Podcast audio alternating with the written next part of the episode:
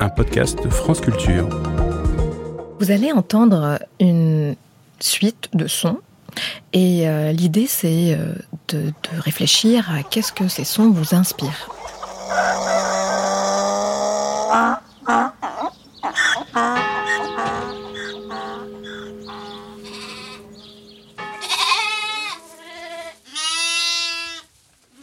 Voilà, c'était simple. Hein. Ça, ça vous a peut-être réfléchir à une ferme, à la campagne, au jeu des enfants d'ailleurs. Et maintenant, vous allez entendre une autre suite de sons et l'exercice c'est toujours le même. À quoi ça vous fait réfléchir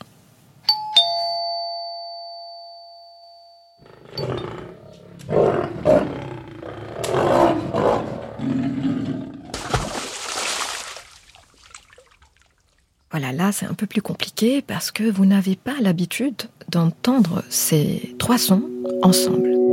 Deuxième épisode, votre cerveau crée en se nourrissant de contraintes. De la même façon, si je vous demande de créer une phrase contenant par exemple ours, montagne, miel, cela va paraître simple. Et en tout cas plus simple que si je vous demandais de créer une phrase contenant ours, tristesse, bougie ou ours, limonade, inflation. Dans ce deuxième exercice, je vous ai imposé une contrainte qui est celle de diverger du champ sémantique que le mot ours a activé. Alors, dans le premier épisode de ce podcast, nous avons appris que le processus créatif consiste à combiner de manière plutôt flexible des concepts stockés dans notre mémoire et de former donc de nouvelles associations. Mais bien que cette mémoire fournisse une base à votre pensée créative, elle peut des fois agir comme une source d'interférence. En fait, elle va biaiser le processus de recherche vers des connaissances nouvelles. C'est une théorie qu'on appelle spreading activation ou la propagation de l'activation dans les réseaux de mémoire sémantique. En fait, qu'est-ce que cette théorie nous dit?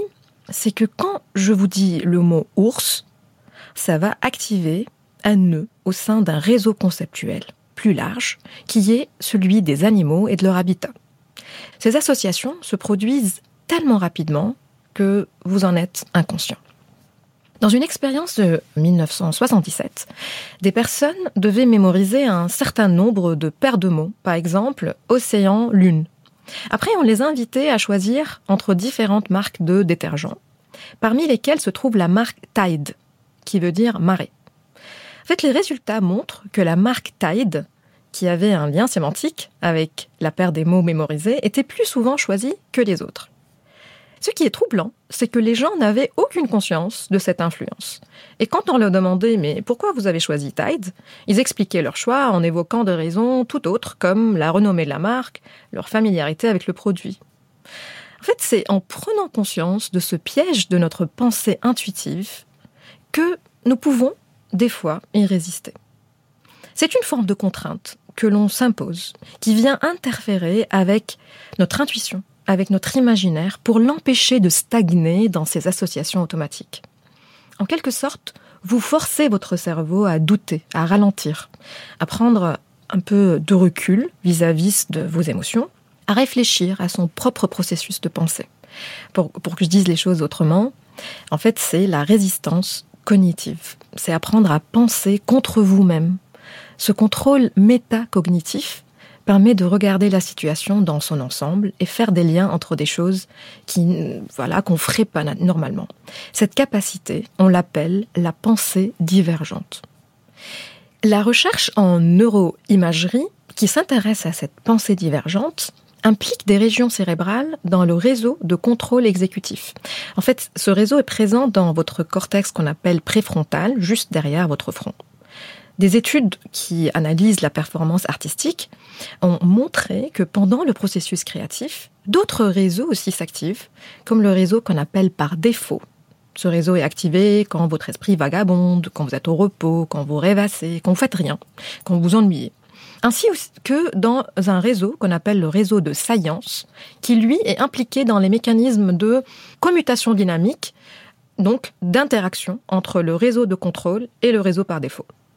En fait, c'est cette coactivation qui est observée lors de l'improvisation musicale, lors de travaux d'art plastique ou même dans la production de poésie. Votre cerveau en mode créatif n'est donc pas activé dans son hémisphère droit, comme le suggèrent certains neuromythes, mais il implique une interaction complexe entre plusieurs réseaux. Alors la bonne nouvelle, c'est que cette interaction peut être apprise. En fait, la pensée divergente et la résistance à l'automatisme est une question de pratique, comme n'importe quelle autre compétence. La contrainte joue un rôle majeur dans cet entraînement.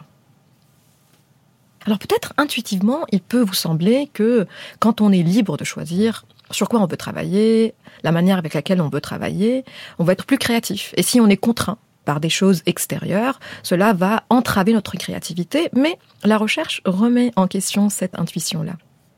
En fait, la liberté, quand elle est illimitée, peut être envahissante pour votre cerveau.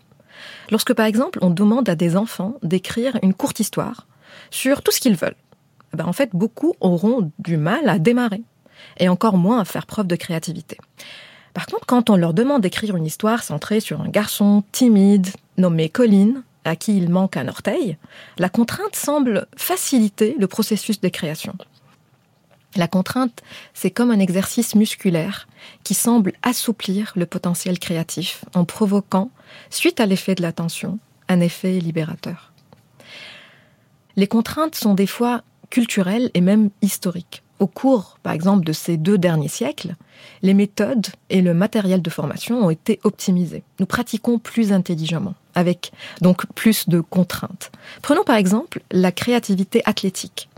En 1930, en Uruguay, un enseignant nommé Juan Carlos Seriani voulait concevoir un jeu qui ressemblait au football, qui est devenu plus tard connu sous le nom de futsal. Dans le futsal, le ballon est plus petit et a donc moins de rebonds qu'un ballon de football ordinaire.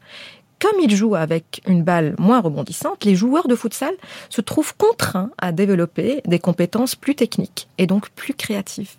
Après, le jeu a migré au Brésil dans les années 1940. Finalement, ces enfants qui pratiquaient le futsal sont devenus les adultes et ont fait des transitions du futsal au football, tout en injectant cette créativité athlétique qu'ils ont développée dans les contraintes de futsal. Entre 58 et 70, les joueurs brésiliens ont brillé sur la scène mondiale en remportant trois Coupes du Monde. Cela nous apprend un élément crucial pour comprendre comment la contrainte améliore l'entraînement. Parce que tout comme les contraintes de futsal, qui forcent les enfants de certains pays sud-américains à développer une créativité, à améliorer leurs compétences en matière de maniement du ballon, les contraintes peuvent également favoriser le développement de toute autre compétence. Parce que ce même type de causalité explique les gains de virtuosité musicale en quelques siècles. Rien que l'observation de l'amélioration de la conception des instruments de musique peut vous inciter à imaginer que l'outil et le dispositif peuvent amener à la performance. Par exemple, le nombre de touches de piano a augmenté de près de moitié depuis son invention. Bien que ces améliorations et ces inventions permettent un plus grand contrôle sur l'instrument, elles imposent quelque chose, des exigences, des contraintes qui doivent être maîtrisées de plus de celles précédemment requises. Votre cerveau est donc stimulé quand il est à un niveau équilibré de curiosité de découvrir de nouvelles informations ou d'affirmer ses compétences. La difficulté de processus créatif vous motive quand elle est couplée au plaisir de découvrir et d'apprendre. C'est ce qu'on appelle d'ailleurs dans la presse populaire le bon stress. Lorsque les contraintes sont trop extrêmes, par contre, lorsqu'il y a trop de règles, trop de limites, trop peu de possibilités d'action ou des ressources insuffisantes, comme par exemple quand on n'a pas assez de temps pour faire quoi que ce soit, alors cette créativité est moins probable et peut même ne plus être possible. Donc en fait, quand on examine toutes les études sur les contraintes et sur leur lien avec la créativité, il y a comme une relation en forme de U inversée dans laquelle il y a un point idéal. En fait, un point où il y a ni trop ni trop peu de ces contraintes. Donc en fait, votre cerveau vit une expérience pénible mais délicieuse quand vous êtes face à un défi mais à un niveau qui est proche de vos compétences, donc qui est ni trop ni trop peu éloigné de ce que vous pouvez réaliser et de ce qui s'aligne sur un sweet spot ou un point idéal présumé de contrainte. Et ce point-là dépend aussi de votre flexibilité face à la contrainte, de votre curiosité face à l'incertitude et de votre tolérance à ce qui vous perturbe et ce qui vous est ambigu. Dans l'épisode suivant, nous parlerons de cette tolérance à l'ambiguïté et de son rôle central dans la richesse du processus créatif.